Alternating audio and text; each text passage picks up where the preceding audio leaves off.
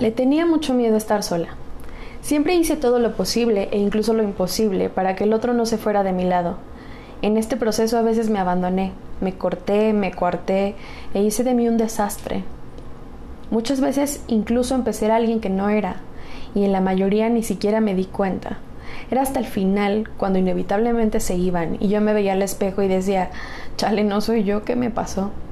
Ese momento en las películas donde las morras siempre decimos, ¿cambié tanto? Hace unos días tuve una ruptura muy fea conmigo, como siempre, conmigo antes que con el mundo. Y me di cuenta que ya no me da miedo estar sola. Ya no me aterra la idea de quedarme conmigo. Me preocupa a veces lo fácil que me resulta pensar en alejarme de los otros. Descubrir que es por algo tan maravilloso que me dio el entorno de morras, el acompañamiento y el amor que tengo por otras mujeres y de otras mujeres el que ellas se esfuerzan todos los días por ser quienes son y que son reconocidas y entonces, claro, el que ellas hayan podido enmarcarse en sí mismas y ser el centro de sus vidas y sus relaciones, me ha permitido darme cuenta que estoy cambiando y que tal vez no quiero.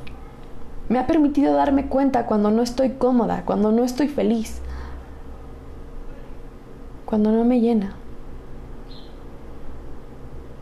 ha sido durante el transcurso de relaciones y comunicación con otras mujeres, donde me he dado cuenta que hay algo más que los vínculos de pareja, que relaciones particularmente con varones, aunque no fueran de pareja, pues.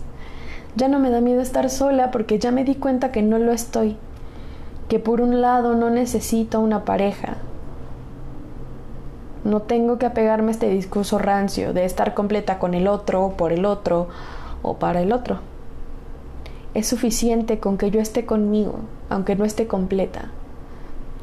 Que mis compañeras me acompañan, que el amor que me dan mis amigas, el amor que le doy a mis amigas, es tan grande que me ayuda a dimensionar que una pareja no lo es todo.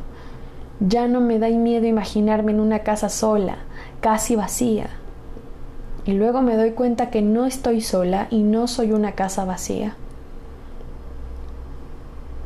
Ya no me asusta la idea de pensarme sin alguien. Ya no me asusta la idea de estar conmigo.